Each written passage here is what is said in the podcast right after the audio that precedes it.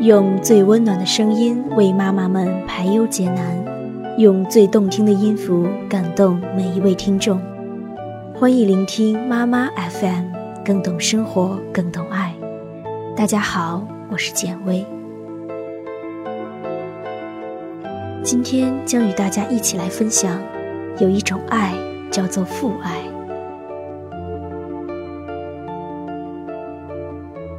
父亲从乡下来了，手里提着大包小包，肩上竟然扛着一袋大米，累得如同一头负重的老牛，喘着粗气。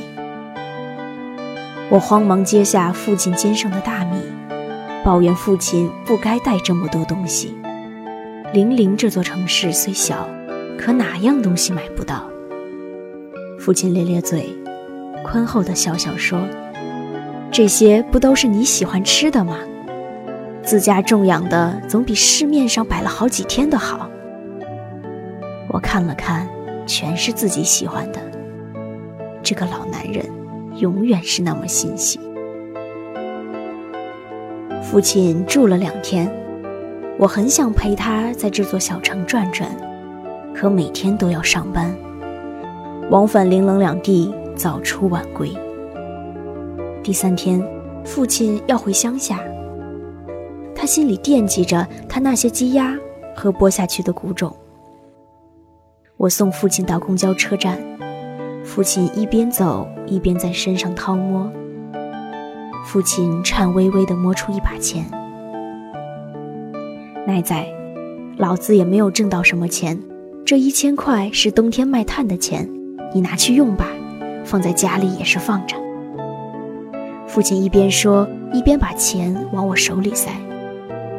爸，我怎么能要您的钱呢？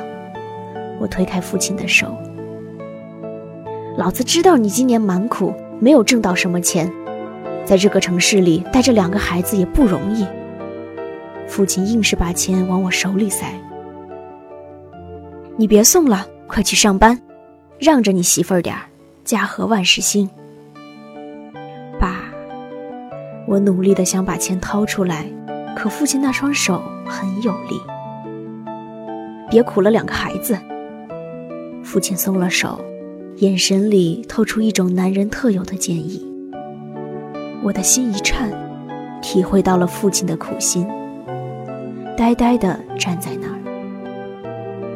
父亲蹒跚着脚步横穿斑马线，如秋天落叶般干瘦的身影慢慢消失在我的视线。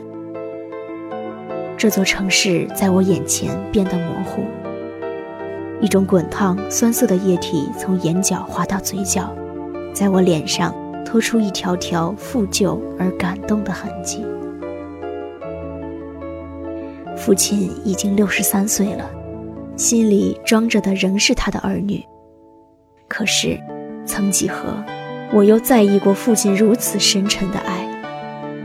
我一直认为。父亲为我们付出是理所当然的，是不必感动的。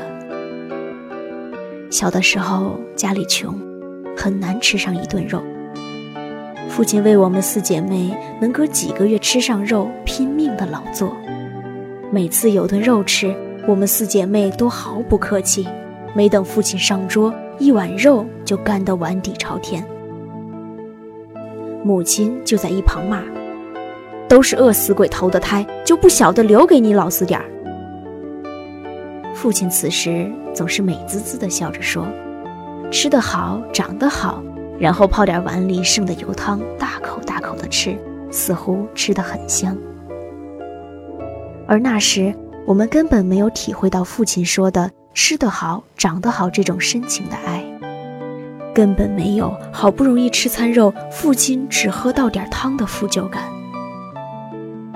一直到上高中，我也未能体会到父亲那如大山般的爱。高中时，父亲常去学校看我，每次去都带好些我爱吃的用炭火灰烤的红苕，还有水煮的鸡蛋。当然，更重要的还有钱，我的生活费。常常我收到了父亲的钱和零食，转身就走。父亲便叫住我说：“能不能多待一会儿？”我说：“上课了。”其实离上课还有一个多小时。父亲一脸失望，便讷讷地说：“去上课，那去上课。”眼里写满了不舍与无奈。我从来没有体会过父亲眼里的无奈和不舍，他思念他的儿子，想找一份人间至深的人伦父子亲情。可是我没能给他。我甚至讨厌父亲那张晒得黑黑的脸和满身的泥巴味儿。我从没想过，父亲来学校看我，是要走十多里山路，还要挤一个小时的公交车。我从没有想过。父亲一路风尘仆仆，没有吃过饭，没有喝过水。我从没有想过，父亲来看我，其实就是一种如山般的父爱。若父亲七十三岁作古，只有十年的生命了，而这十年，父亲仍在不停的付出。他对儿女的爱。直到生命的最后一刻。